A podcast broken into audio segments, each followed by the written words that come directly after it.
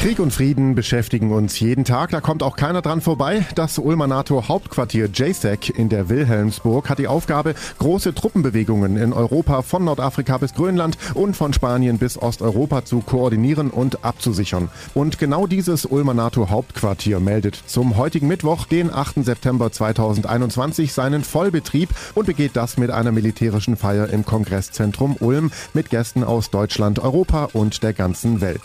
Die Ulmer Friedensbewegung hat parallel zur Feier zu einer Demo vor dem Kongresszentrum aufgerufen. Mit Pfeifen, Trommeln, Töpfen und natürlich mit Plakaten und Fahnen stehen sie dort. Initiator ist der evangelische Theologe Rainer Schmid. Wir haben von Freitag bis jetzt eben äh, Zeit gehabt, äh, den Protest vorzubereiten. Und da bin ich wirklich zufrieden, dass äh, ungefähr zehn Personen gekommen sind jetzt. Wir protestieren, weil wir schlagen Alarm, weil das der falsche Weg ist hier.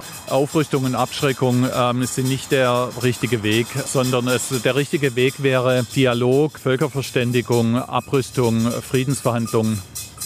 Das ist also die Message der Friedensbewegten, das konkrete Ziel. Wir wollen, dass die Bevölkerung von Ulm sich also gegen diese militärischen Mittel entscheidet, gegen das NATO-Hauptquartier auf die Dauer. Wir wollen also die Bevölkerung umstimmen, sodass zukünftig also eher Friedensfachkräfte ausgebildet werden und auch auf zivile Produktion umgestellt wird. Also insgesamt sollte Ulm umgewandelt werden von einem Rüstungs- und Militärstandort zu, einem, zu einer Friedensregion. Neben dem JSEC ist Ulm auch schon fast historisch als Rüstungsregion bekannt bis heute. Dazu kommt also eine konkrete Sorge für Rainer Schmid.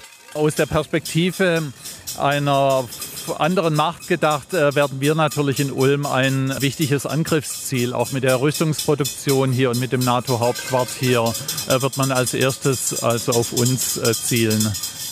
Ein schwieriges, vielschichtiges Thema in einer komplizierten Welt also. Eine Meinung muss sich letztlich natürlich jeder selbst bilden. Alle Infos zum Ulmer NATO Hauptquartier auf donau3fm.de. Ich bin Paolo Percocco, vielen Dank fürs Zuhören, bis zum nächsten Mal. Donau 3 FM. Einfach gut informiert.